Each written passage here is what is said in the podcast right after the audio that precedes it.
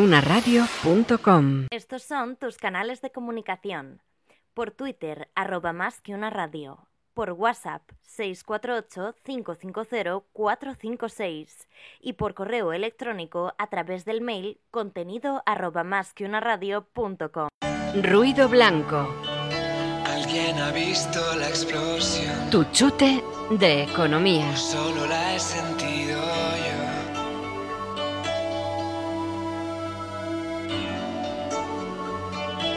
Alguien ha visto la explosión. O solo la he sentido yo. ¿Quién tiene mi Hola amigos, si hoy es martes y son las 6 de la tarde, entonces yo soy María Blanco y estamos en Ruido Blanco, tu chute de economía, tu encuentro semanal con los economistas de otros tiempos, con la actualidad más rabiosa. Hoy tenemos la tercera y última parte de la historia de la escuela de Cambridge. Recordaos que el, el primer martes de, de esta nueva temporada tuvimos a Alfred Marshall, el segundo tuvimos a Arthur Cecil Pigou, el sucesor de Marshall, y hoy tenemos a John Maynard Keynes y con eso cerramos esta, esta tríada. Y ya os anuncio que para el próximo mes, para el mes de octubre, que tenemos cinco martes, vamos a hacer un, especial, el hilo conductor de todos los ruidos blancos, o en concreto de la sección Economía en Formol, va a ser la teoría de contratos. Vamos a hablar de los contratos y de los pensadores que dieron una explicación a por qué existen los contratos, por qué son buenos los contratos y, todo ese tema que parece que no es muy relevante, pero es básico y central para, para la economía. Bueno, pues eh, yo creo que podíamos empezar precisamente recordando las redes, porque me gustaría que me contarais qué os parece el tema de los contratos, si os ha gustado las, las tres sesiones de la Escuela de Cambridge, qué temas os gustaría que, que tratara. Eh, y bueno, pues tenemos aquí a Conchi Burgos. Buenas tardes, Conchi. Hola, buenas tardes ¿Qué tal? María, ¿qué tal? ¿Cómo llevamos el martes? Pues muy bien. Repletito de cosas. Repleto y muy bien. ¿Cómo Muy se pueden poner en contacto con nosotros, nuestros amigos? Pues estamos en Twitter, en Instagram y en LinkedIn, en Más que una radio. Y también se pueden poner en contacto con nosotros en el correo electrónico en contenido arroba más. Además tenemos una app fantástica en Más que una radio y donde tienen ahí todos los podcasts que se publican al día siguiente, los, los miércoles. Así que bueno, pues vamos a ir sin más con Economía en Formol, que tenemos un programa repletito, repletito. Economía en Formol. Pensamiento económico.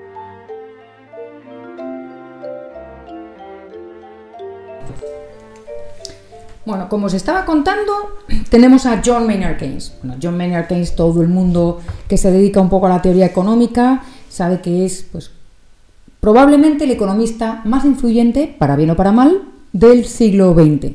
En todas las universidades se enseña el modelo keynesiano, nuestros políticos son básicamente keynesianos y tienen buenas razones para serlo, pues porque entre otras cosas John Maynard Keynes es uno de los economistas que justifica eh, la intervención del Estado. ¿Os acordáis que el martes pasado vimos cómo Pigou también, también justificaba la, la intervención eh, estatal? ¿no? Bueno, pues eh, Keynes lo hace a través de un, de un modelo. Él eh, tiene una polémica, tiene varias polémicas con Pigou. No, no se llevaban mal, yo creo que se respetaban bastante, como os comentaba el martes pasado, que, que estuve hablando con, con Francisco Cabrillo, con Paco Cabrillo, acerca de, la escuela de, de- Cambridge y cómo pues, la sucesión de un personaje tan importante como Alfred Marshall había despertado pues mucha polémica, ¿no? Se hizo cargo Pigou, mm, pues eh, digamos que dejó de lado alguna faceta de Marshall, eh, luego llegó pues Keynes, que era un personaje súper brillante, eh, con un carisma que Pigou no tenía y le hizo toda la sombra del mundo, ¿no? Entonces entre Pigou y, y Keynes había una relación de respeto mutuo probablemente, pero extraña. Había ahí, como, como decimos hoy en día, un poquito de mal rollo, un poquito de mal rollo, ¿no? Entre otras cosas, eh, había un tema con la sucesión, quién era el siguiente personaje requete influyente, y, eh, no solamente en, Cambridge, en la Universidad de Cambridge, sino en general. John Maynard Keynes, pues es que no, era como el sol de- del amanecer. Y, vais a entender inmediatamente por qué. Para empezar, porque él nació en una familia de clase media alta de intelectuales. Su madre se dedicaba a, pues a- a ejercer la caridad con todo el mundo, tenía obras sociales, típico, ¿no? Típico de, pues el siglo victoriano, de la Inglaterra victoriana de la época. Y su padre era un gran intelectual. Así que el niño se crió en Eton. Era el mayor de tres hermanos y se crió en el colegio, que era un colegio muy exclusivo, eh, que como todo el mundo sabe que era Eton, ¿no? Y allí pues se hizo muy amigo y destacó por su brillantez, porque no provenía de una clase muy alta, como sus compañeros sí, pero eh, se granjeó la simpatía de todo el mundo precisamente porque era un tipo muy brillante. Luego estudió en Cambridge, donde estaba su, su padre también. En Cambridge perteneció a los clubs más, más importantes, pues el que se llamaba Los Apóstoles, eh, donde debatían eh, temas eh, pues de los más relevantes, destacó por que se le daban muy bien las matemáticas, pero también la historia, y llegó a ser asesor del, del Tesoro, y no solamente eso, sino que estuvo en la delegación como representante del Tesoro del Reino Unido, en la delegación que, que, pues pactó el- la paz de Versalles, ¿no? Después de, de la Primera Guerra Mundial. Claro, a ver, al lado de eso, pues Pigou tampoco podía competir, pero eso no es lo único que hizo John Maynard Keynes. Además, fue director del teatro de Cambridge, perteneció al conocido como grupo de Bloomsbury, donde estaba Virginia Woolf, etcétera. Le estaba comentando con Conchi, ¿verdad, Conchi? Al principio, a micrófono cerrado, que la vida de John Maynard Keynes da para, para película, Una miniserie, musical y de todo, ¿no? Casi una saga, podría ser, bueno, una saga no, porque tampoco, eh, tampoco tuvo descendencia, ¿no? Eh, es muy conocida su, su homosexualidad, eh, pues su primer amor fue en, en Eton y luego fue, tuvo una relación muchísimos años con el pintor Duncan Grant y bueno, pues al cabo de los años se casó con, con Lidia Lopokova, ¿no? Y yo sé una anécdota, pero lo que pasa, me da un poco de pudor contarla, Conchi, ¿qué hago? ¿Por ¿La qué? cuento o no? Pues Cuéntala. porque no me acuerdo exactamente dónde la leí. Me he leído muchas biografías de Keynes porque me llamaba mucho la atención la vida de este señor tan polifacético. Eh, jugó en bolsa, arruinó al padre y luego le sacó de la ruina otra vez. Bueno, o sea, una cosa, es que tenía de todo. ¿Cuento la anécdota? Cuéntala. Bien, todo entre comillas porque no recuerdo dónde lo leí, pero resulta que, Virginia Woolf, que era muy amiga eh, con todo el grupo de Bloomsbury, era muy amiga de John Maynard Keynes, se enfadó muchísimo cuando Keynes eh, decidió casarse con Lidia Lopokova, pues porque Lidia Lopokova era una mujer muy guapa, muy guapa, una bailarina del ballet de Daligev, mm, bailarina rusa, fantástica, pues hay fotografías de- del historiador Lytton Strachey y John Maynard Keynes sentados discutiendo y la otra por detrás en el césped bailando vestida de bailarina. Sí, es un poquito raro, pero a mí esas, esas rarezas me, me gustan, ¿no?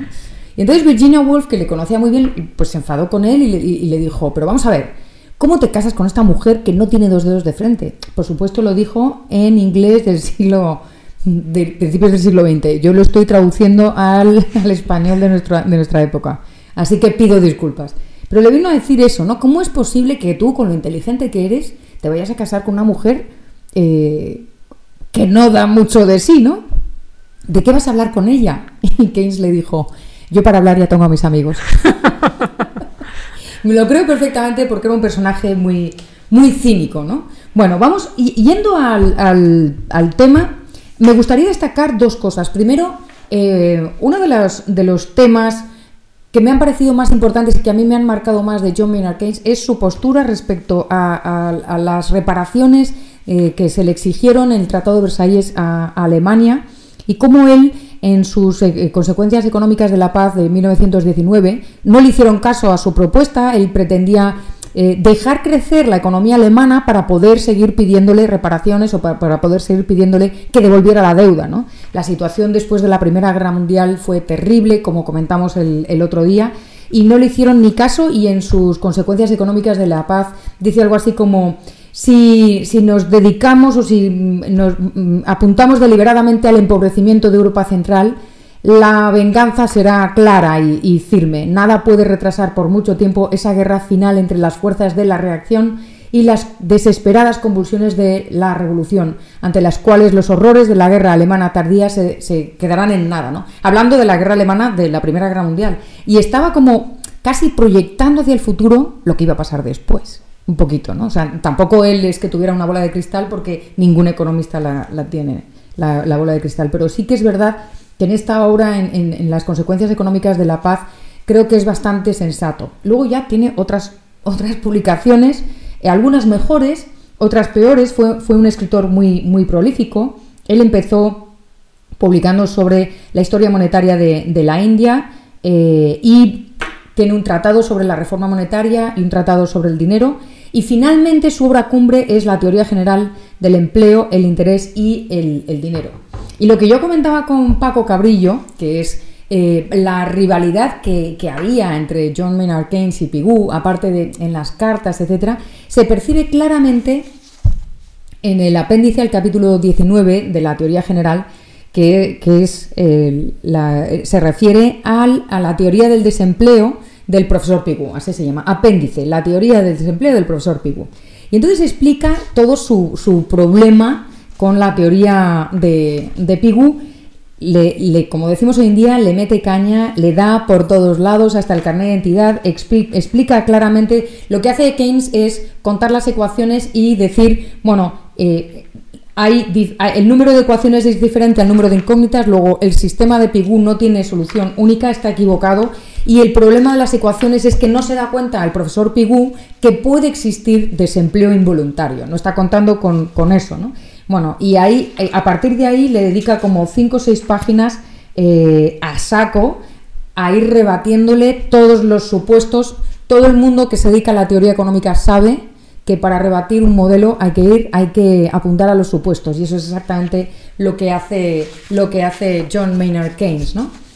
Y tiene un último párrafo que es de tal cinismo que te das cuenta, solo las personas tan cínicas como yo pueden darse cuenta del veneno que encierra, que encierra, porque dice algo así como, eh, digo algo así porque estoy traduciendo directamente, así que disculpa si no lo traduzco suficientemente bien. He criticado eh, en profundidad la teoría del desempleo del profesor Pigou, no porque me parezca eh, más abierta a la crítica que otras obras de otros economistas de la escuela clásica, sino porque ha sido, el de Pigou, el único intento de, eh, es de describir esta economía clásica eh, con precisión, o la teoría clásica del desempleo con precisión, y por eso me parece que es a la que debo dirigirme, ¿no? Porque Keynes estaba intentando reformar el modelo clásico, o lo que hoy conocemos como modelo neoclásico, desde dentro. Eh, bueno, hay gente que habla de la revolución keynesiana, yo no creo que fuera una revolución. Hay autores como Michael Ambrosi, que es un experto y que tiene un montón de artículos online eh, sobre precisamente la relación entre Pigou y, Keynes y hasta qué punto uno es neoclásico y el otro no, quién es el heredero de Marshall y todas estas cosas. Y, apunta algo que es muy cierto y es que lo que conocemos de Keynes es a través, en muchos, es a través de, de Schumpeter. Schumpeter, que fue casi contemporáneo, lo que hizo fue, eh, claro, él tenía su propio modelo. Schumpeter tenía su propio modelo, su propia doctrina, y entonces, claro, cuando, cuando cogió el modelo keynesiano, lo que hizo fue lo que se conoce como la síntesis neoclásica, que es como mezclar un poco, y entonces, pues, es entre eso y que a Keynes se le asociaba con, con la izquierda en una época que estaba el macarcismo en pleno vigor, pues bueno, pues no tenemos una tal vez la primera aproximación a Keynes, si no coges directamente el libro, o sea, si no te vas como hacen los, como hacemos los historiadores del pensamiento económico a, su libro original, pues eh, puede ser confusa, ¿no? Pero el texto que quiero leer, y este es lo que estoy de acuerdo con John Maynard Keynes, con la teoría general, es el capítulo 24, ¿no? que son las, las notas finales sobre la filosofía social eh, hacia la que puede llevar la, la teoría general. ¿no? En este último capítulo, con el que no estoy de acuerdo en un 99,9%, eh, lo que hace es explicar por qué está justificada la intervención estatal para evitar esta, esta- la, la distribución de la riqueza eh, y de las rentas eh, desigual. ¿no? Él le parece que, bueno, que ya ha pasado. Hay, que tener en cuenta una cosa: esta obra está publicada en 1936. O sea, el tipo ya ha vivido Primera Guerra Mundial, las reparaciones de guerra. Recordemos que era inglés, que Gran Bretaña fue una victoriosa perdedora de la guerra, porque ganó, pero económicamente estaba derrumbada. Eh, además, en esa época nos comimos los europeos eh, los aranceles americanos, eh, la tierra de la libertad.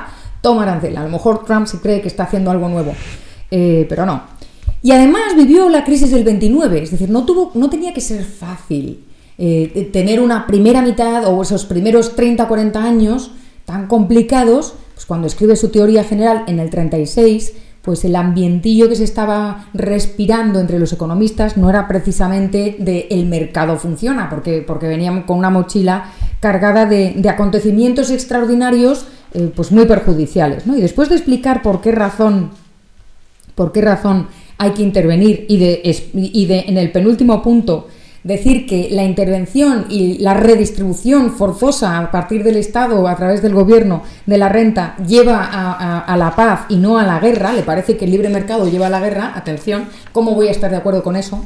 En el último punto hace una alabanza a las ideas.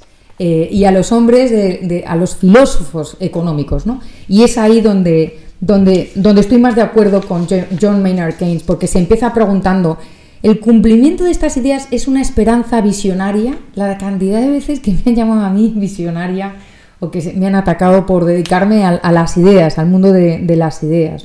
Se, se pregunta, ¿son los intereses que frustran mis ideas más fuertes y más obvios que los intereses a los que sirven? Las ideas, de alguna manera, están apoyando unos intereses u otros, están frustrando unos intereses y están apoyando otros. ¿no? Y entonces eh, le parece que a pesar de que la gente y la sociedad está deseando un diagnóstico y está deseando medidas prácticas y que seamos todos muy pragmáticos, a pesar de que él está en el 36, nosotros en el 2019, casi ya 20, en esto yo creo que, coincidimos, a él le parece que las ideas de economistas, eh, literal, las ideas de economistas y filósofos políticos, tanto cuando tienen razón como cuando están equivocadas, son más poderosas de lo que comúnmente se entiende. De hecho, es, el, mundo está gobernado apenas por poco más. Los hombres prácticos, que se creen muy exentos de cualquier influencia intelectual, suelen ser esclavos de algún economista difunto. Lo voy a repetir otra vez que me he gustado a mí mismo. Son esclavos de algún economista eh, difunto. Los hombres más pragmáticos no lo saben, pero están siguiendo el mundo de, las ideas. Y yo creo que, pues que esta, esta eh, loa o esta reivindicación del mundo de las ideas pues es algo que, en nuestros días eh, es muy necesario, entre otras cosas, porque precisamente pues está, estamos como reclamando eh, pragmatismo y estamos reclamando pues que no que, nos dejemos de la nube teórica y que nos acerquemos más al mundo real y yo desde aquí pues levanto mi bandera de, los economistas fallecidos que nos aportaron tantísimo. ¿Tú qué crees, Conchi? ¿Cómo lo ves?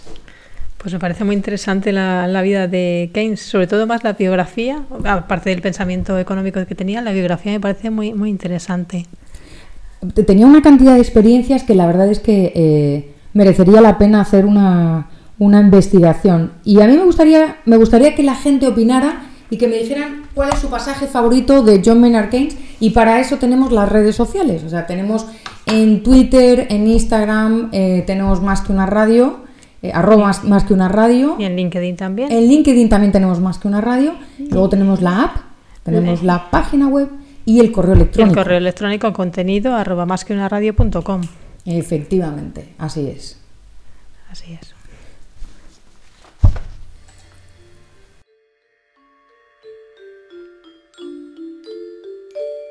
desvelar.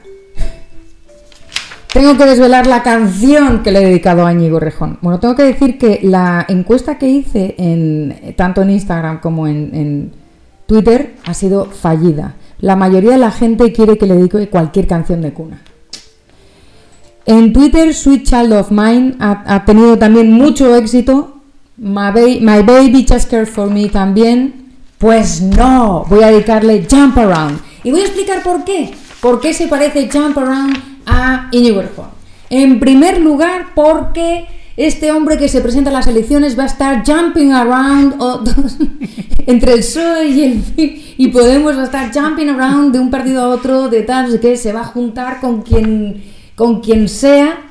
Eh, eso es una razón. Segunda razón de tres. La segunda razón es porque, fíjate que esta canción, que es de un grupo de hip hop, que yo no soy especialmente no me gusta especialmente el hip hop, pero es, es- es de un grupo que se llama House of Pain, fue producida por DJ Max para eh, Cypress Hill eh, y que Cypress Hill este grupo no lo quiso. Tampoco lo quiso Ice Cube, se lo ofrecieron a varios.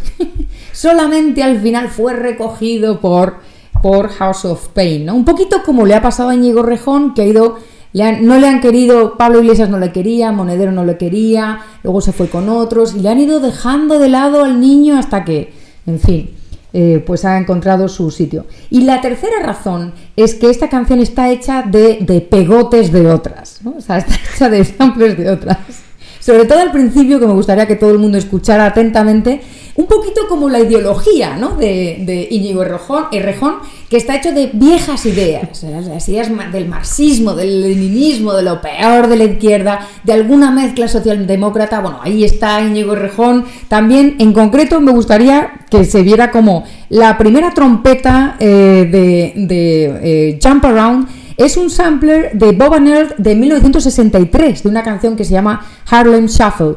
Pero luego también tiene otros trocitos de Chubby Checker, de Popeye and the Hitchhiker, y el, eso que parece un gritito ahí como... "Uh", bueno, en realidad es un saxofón que sale en una, en una canción de 1967 de Junior Walker and the All Stars track Shoot Your Shot. Así que vamos con todo el cariño del mundo a dedicarle Jump Around para que salte adecuadamente, salte todo lo que quiera a Íñigo Errejón.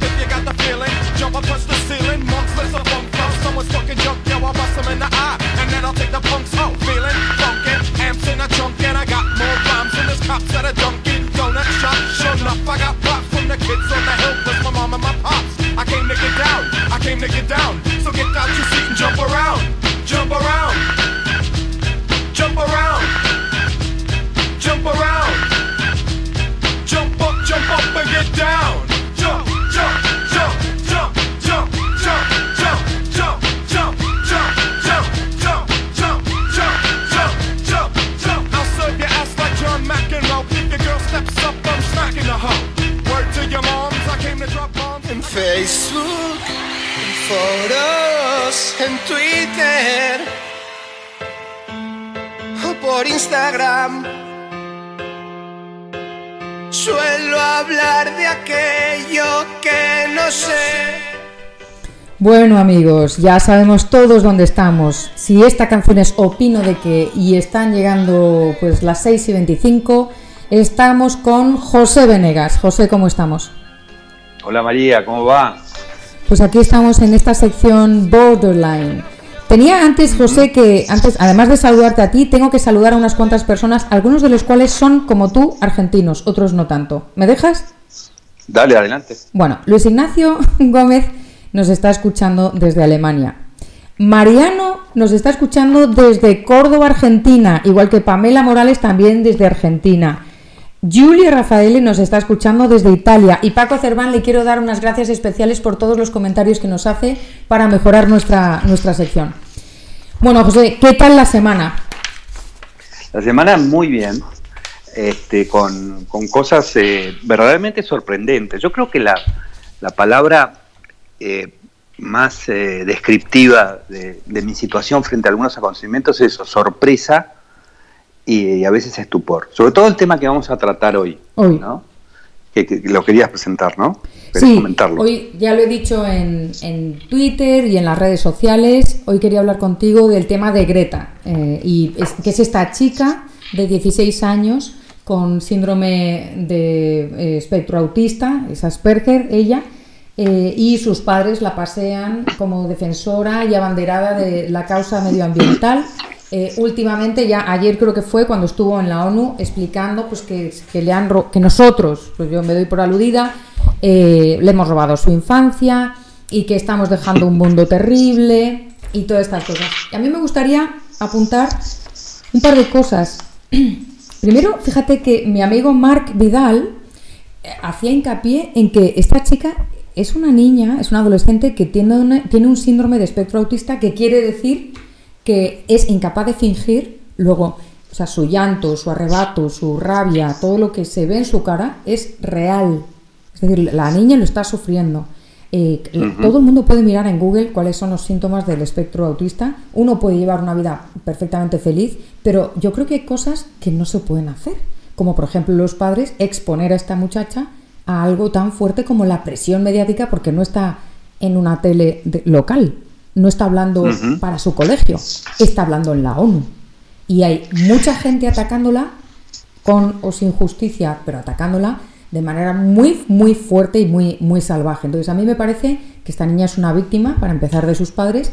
Y luego, y voy a añadir el segundo punto que quería comentar, entre otros, Diego González en Twitter comentaba que, bueno, pues hay adolescentes nigerianas que están siendo secuestradas po- por, Boko Haram, hay niñas yazidíes violadas por el Daesh, eh, pero claro, la- a quienes le hemos robado la infancia es a, a- una chica que es una privilegiada, como ella misma reconoce, y que tiene todo eh, por delante, un futuro próspero y venturoso, y elige lo que, lo que quiere hacer. Entonces, ¿a quién le estamos robando la infancia? O sea, ¿a quién- ¿de quién nos tenemos que ocupar?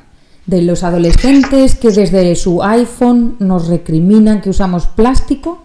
Eh, o, o tenemos que mirar más a, a la- a las niñas y a los niños que están siendo de verdad eh, pues secuestrados, violados y a los que de verdad se les roba la infancia porque se les están involucrando en, en guerras.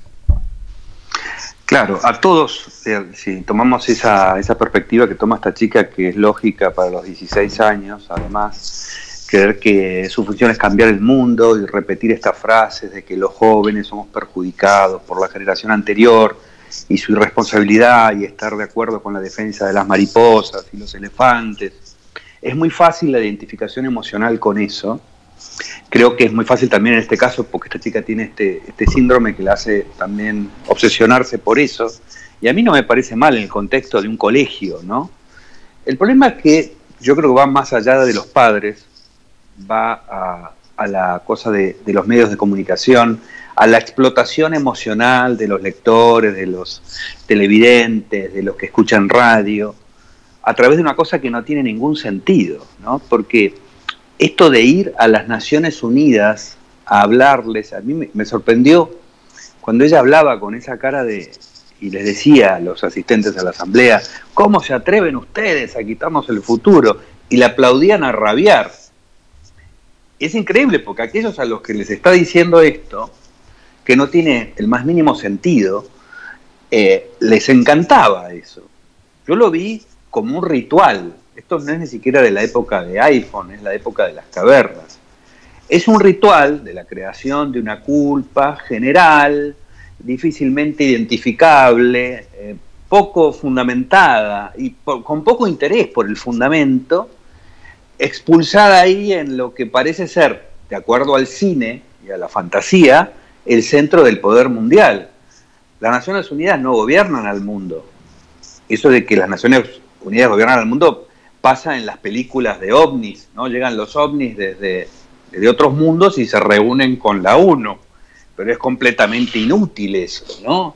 Ahí no hay cambio alguno. Sí es un lugar donde hay convenios multilaterales que tienen que ver con el ambiente y el clima, pero digamos, les parecía estar hablándole a el mundo por estar reunido con la asamblea. Ese es un error de perspectiva absoluto. La chica no conoce de lo que habla, porque ha leído informes también de, de este Centro del Clima de las Naciones Unidas, tendría que estar enterada de que las Naciones Unidas es un, es un antro de corrupción, donde pasan una cantidad de cosas y donde les resulta interesante justificar presupuestos encontrando a una chica de 16 años que aporte al engaño emocional del mundo para que ellos tengan un presupuesto, ¿no?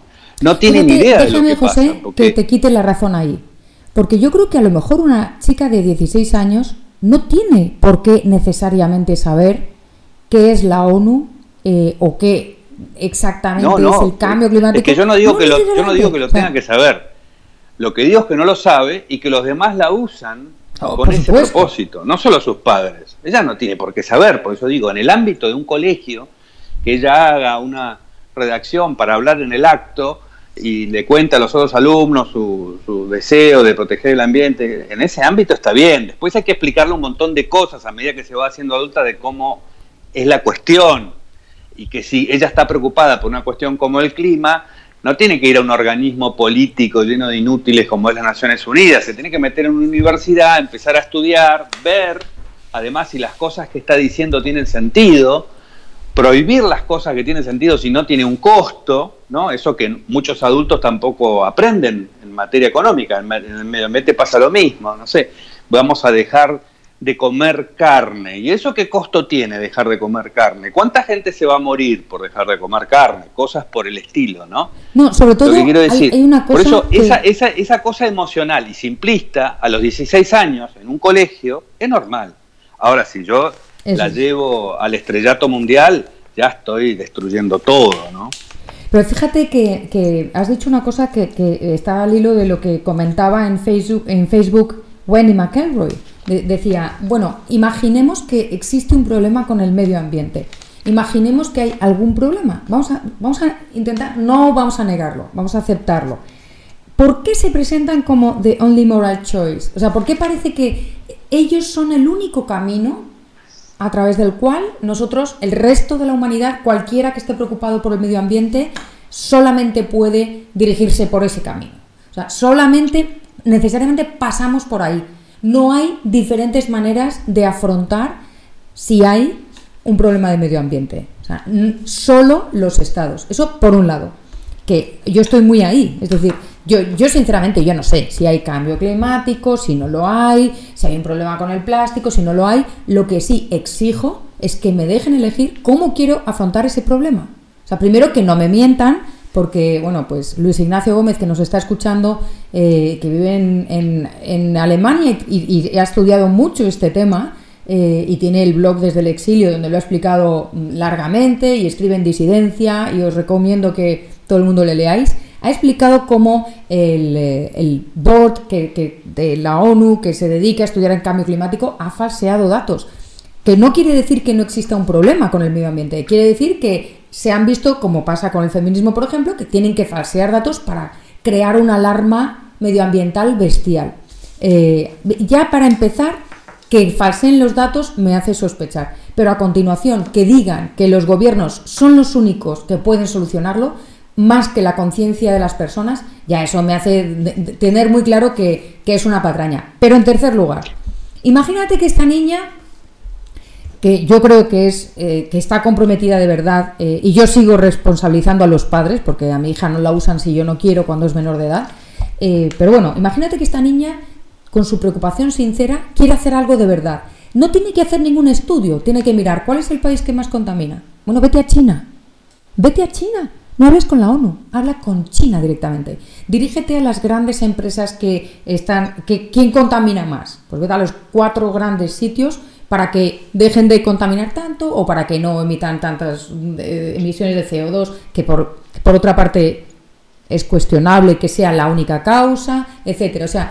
incluso disparando cañonazos, o sea, sin apuntar de manera fina, sino haciéndolo a lo bestia, a ojo de buen cubero, que decimos en España, eh, el camino no es la ONU, el camino no es alrededor todo el mundo. Es que vi la escena y es lo que tú dices. Ella se estaba dirigiendo enfadada de verdad y emocionada. Me estáis robando la infancia, me habéis robado la infancia. Es que y los que tenía alrededor, a quienes estaba acusando, todos diciendo sí, sí, sí, sí, qué malos somos, Pero nos es, súper culpables. Una la semana vergonzosa. pasada. Una vez que la incorporás a, a Greta, no sos Sí. parte de la culpa. Yo creo que es un negocio mucho más antiguo. Acá no es el problema del de el medio ambiente, que cual quisiera hablar un poco. No es el problema del medio ambiente. Es un ritual de eh, culpa generalizada, utilizada por la política y por el poder con gente que se rinde ante ese ritual. Se utiliza para cualquier cosa, es tan viejo como la religión. Es- esta forma de manipulación humana no tiene nada que ver con el clima ni con ningún tema, así como los programas de asistencia alimentaria no tienen que ver con los alimentos, ni cuando el Papa habla de que a él le encantan los pobres, tiene que ver con que él quiera solucionar la pobreza. Él quiere re- establecer un vínculo. Esta chica también, pero tiene 16 años, yo no la puedo responsabilizar demasiado, pero lo que quieren todos es establecer un vínculo donde nosotros nos tenemos que sentir mal. Y entonces no podemos decirle cosas. Yo recuerdo hace varios años en Argentina llevaron unos chicos del colegio primario al Consejo Deliberante y decían, qué lindo los proyectos que presentan los chicos. Imagínate que ponían, ¿no?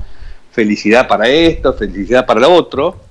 Y acabar con el dinero, seguro. Les parecía maravilloso porque es lo que los chicos dicen. ¿Qué, qué es lo que van a decir? Lo, im- lo impresionante es que los adultos acepten eso y que usen a los chicos para inyectar sobre los demás una culpa de la que ellos quedan exentos porque ya están al lado de ellos, que es lo que hacen estos adultos, ¿no? Entonces, y lo del medio ambiente es, para mí importante es, yo no lo sé, no es un tema que yo sepa. Yo sé que la Tierra es redonda, porque por más que hayan unos locos que, que digan lo contrario, O sea, no eres no tengo, tierraplanista. mo- no tengo motivos para, no tengo motivos para, para dudar eso, como no tengo motivos para dudar que la aspirina es buena para el dolor de cabeza y confío, pero digamos, son consensos tan eh, claros que no me resulta ningún tipo de conflicto. Ahora, si el tema del clima es siempre utilizado en un sentido de pensamiento anticapitalista y se lo va a tratar a la ONU y no a una universidad, y el centro de difusión de esas creencias que no me explican, porque a lo mejor la aspirina me la explican más, que no me explican suficientemente, sino que simplemente quieren tomar medidas de prohibición y que hablan de esas medidas de prohibición como si no tuvieran costo, ya mi escepticismo es total respecto de esta vía, no respecto de que exista el problema. Mantengo la hipótesis de que el problema existe y puedo mantener la hipótesis de que tal vez lo estemos causando nosotros. No me gusta la forma de conducir este problema a través de un organismo corrupto como es las Naciones Unidas. Yo, fíjate, quería darle un giro al tema de Greta. Y porque en algo sí tiene razón, José, y yo sé que tú vas a estar de acuerdo conmigo. Eh, Greta tiene razón en que hay un problema intergeneracional y que nuestra generación eh, está arruinando de verdad las posibilidades de las generaciones futuras. Ya no solamente la generación de quien tiene ahora 16 años, sino probablemente de, de quienes no han nacido todavía. Y ahí me parece que debería ser una reivindicación de nuestros jóvenes y que deberían dirigirse a los gobernantes y a la sociedad para que se ponga remedio inmediatamente. Y es la deuda pública. Es decir, el, grado de endeudamiento de todos los gobiernos, siendo argentino, casi te doy el pésame, pero nosotros en España tenemos un problema gordísimo, Italia tiene un problema requete gordísimo, la Unión Europea, me he enterado que Draghi eh, está empezando a coquetear con la, con la nueva macroeconomía, con la, el nuevo, la nueva teoría monetaria, la moderna teoría monetaria que dice para qué pagar la deuda, para qué mirar el PIB real, eh, para qué mirar las variables reales, si todos las variables monetarias son las que importan, el dinero no importa, nadie va a pagar esa deuda, tiramillas, sigamos endeudándonos, que al fin y al cabo da lo mismo, ¿no? Así, ¿eh? O sea, esa es- la, la moderna teoría monetaria y Draghi está empezando a coquetear con, con ella. Afortunadamente se va. Esperemos que, que pongan a alguien con un poquito de, de sentido y que, y que ponga freno, freno al endeudamiento que no se ha podido parar por más Unión Europea y por más eh, que se ha intentado poner límites. Y el endeudamiento de los países lo que significa es eh, un aplastamiento y una reducción de las posibilidades de salir adelante de nuestros hijos y nietos. Sí, además de alterar la economía en el hoy, ¿no? Por Porque altera, altera la distribución de los recursos en el ahora y además establece una deuda hacia el futuro. La confusión de ese tema es tan grande que la señora Kirchner dijo ayer que habría que prohibir la emisión de deuda y le contestaron que estaba tirándose contra el neoliberalismo. No te das cuenta, ¿no? Pero es muy cierto lo que decís. Eh, ahí es donde habría que buscar no solamente eh, la, la cuestión con, eh, con, digamos, con las próximas generaciones, habría que cuestionar la ética de aquellos que le prestan a los gobiernos, cuando los gobiernos el único crédito que tienen es que tienen el poder de usar la fuerza para esquilmar a los ciudadanos. Ya habría que plantearse cuál es la ética de prestarle a un gobierno, porque es como la ética de prestarle a un señor una plantación de esclavos, ¿no? El crédito que tiene la Argentina, hasta el punto que ha llegado, para tomarlo como el peor ejemplo del mundo, es solamente consecuencia de esto, porque si fuera por su comportamiento económico nadie le prestaría nada. Es solamente por su capacidad de ejercer la violencia para violar la propiedad de los argentinos. Entonces, prestarle a un gobierno ya me parece que es un acto inmoral. Vamos a hacer una cosa, José. Te emplazo para que el martes que viene hablemos exactamente de eso. En Borderline hablemos de la ética de prestarle a los gobiernos y qué hay detrás, cuáles son las implicaciones de prestarle según a qué gobiernos. ¿Te parece? Me parece genial, buena, buena idea. Muy bien, pues te mando un abrazo muy fuerte y empieza a darle vueltas a tu cabecita y a utilizar tus neuronas para ver cómo lo vamos a plantear el próximo martes. Un abrazo para Así Miami. es. Abrazo grande, chao, chao. Bueno, pues nosotros nos ha llegado el momento de, de despedirnos. Hoy ha ganado Luis, son las 18.42. Por goleada, ¿eh? Ha ganado por goleada, pero el tema de Greta daba mucho de sí. Nos vamos a despedir hasta la semana que viene. Ya sabéis que, como siempre, como dice el final de la canción, por si te atreves a jugar, por si os atrevéis a jugar, como dice nuestros perdedores favoritos 21, no sin antes, Conchi, recordar cómo se pueden poner en contacto con nosotros a través de redes sociales, en Instagram y en Twitter con arroba más que una radio. En LinkedIn en Más que una radio y en el correo electrónico en contenido arroba más que una radio.com. Ahí, ahí estamos a vuestra disposición para escuchar todo lo que tengáis que contarnos, proponernos, mm, ayudarnos a mejorar y criticarnos también. Un abrazo, hasta el martes.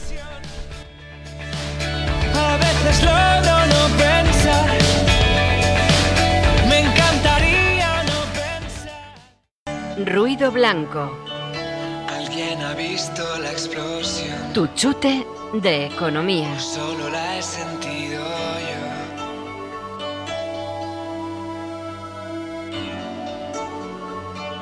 Alguien ha visto la explosión. O solo la he sentido yo. ¿Quién tiene mi medicación? Estos son tus canales de comunicación. Por Twitter, arroba más que una radio. Por WhatsApp, 648-550-456. Y por correo electrónico a través del mail contenido arroba más que una radio punto com. Más que una radio.com.